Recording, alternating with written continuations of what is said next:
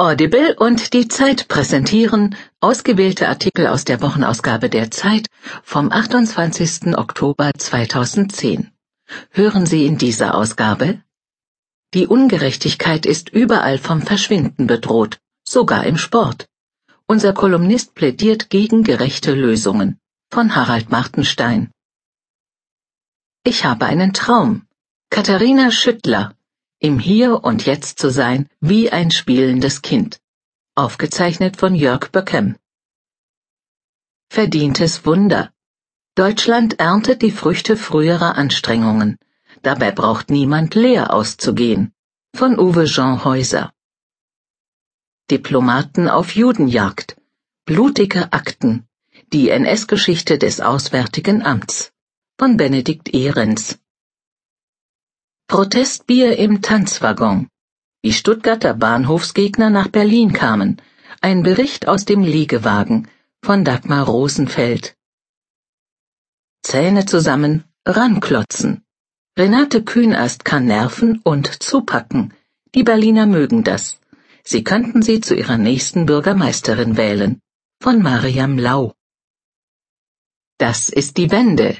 Der Arbeitsmarkt erholt sich. Doch Skeptiker glauben nicht daran. Ihre fünf populärsten Irrtümer endgültig widerlegt. Von Kolja Ruzio. Alter Kampf neu geführt. Im Streit um die Rentenreform setzen die französischen Gewerkschafter auf punktuelle, aber schmerzhafte Streiks. Von Karin Finkenzeller. Aufstehen. Übers Wachen und Schlafen entscheidet die innere Uhr. Wie sie tickt, zeigen Forschungen an Schülern und Schichtarbeitern von Maria Rossbauer. Mission Bettruhe. Fast die Hälfte aller Deutschen klagt über Schlafstörungen. Abhilfe verspricht Nachhilfeunterricht beim Schlafpapst Jürgen Zuley. Eine gute Nachtgeschichte von Burkhard Strassmann. Stimmt's? Vorwärts oder Rückwärtsgang zum Parken am Berg? Fragt Bernd Zimmermann aus Linz am Rhein. Christoph Drosser antwortet. Schluss mit dem Dämmwahn. Die Bundesregierung will alle Gebäude energiedicht machen. Es wäre das Ende aller schönen Architektur. Von Hanno Rauterberg. Heillos verschnörkelt. Hamburg will zur Weltmusikstadt aufsteigen.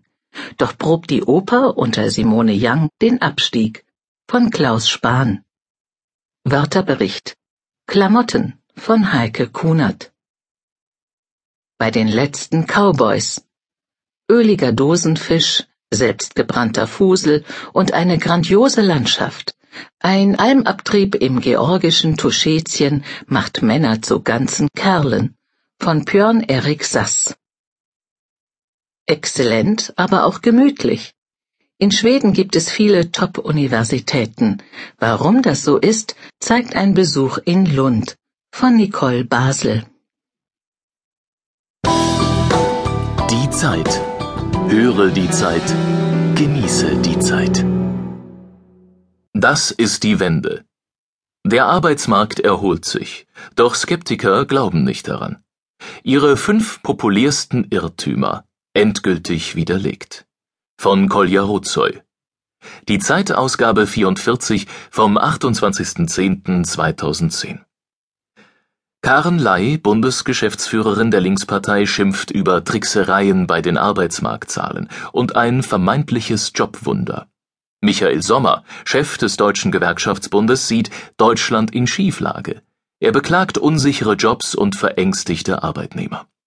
Frank Psirske, Vorsitzender der Dienstleistungsgewerkschaft Verdi, lässt ein Papier verteilen, in dem die Arbeitsmarktentwicklung der vergangenen zehn Jahre zu einem einzigen Desaster erklärt wird. Es gebe höchstens einen Aufschwung der schlechten Jobs. Glaubt man den Kritikern, muss Deutschland an einem Tiefpunkt angelangt sein. So schlecht wie heute ging es uns wohl lange nicht. Tatsächlich erlebt das Land gerade ein höchst erfreuliches Tief. Die Zahl der Arbeitslosen sinkt auf unter drei Millionen. Genaue Daten werden zwar erst nach Redaktionsschluss dieser Zeitausgabe veröffentlicht, aber alle Experten sind sich einig.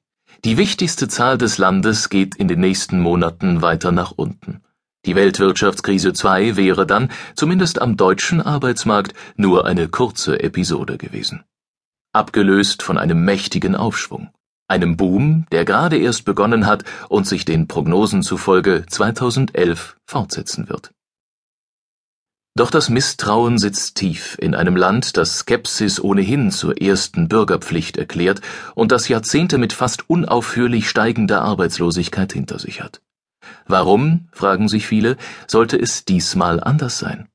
Darf man Arbeitslosenstatistiken trauen?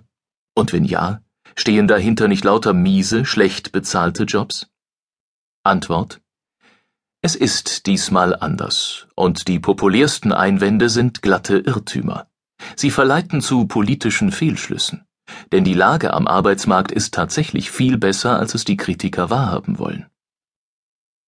Der erste Irrtum. Die schönen Zahlen beruhen nur auf einer geschönten Statistik. In Internetforen gehört diese Behauptung zum festen Repertoire der Wortmeldungen. Und es stimmt ja. An der Arbeitsmarktstatistik wird gern herumgefummelt.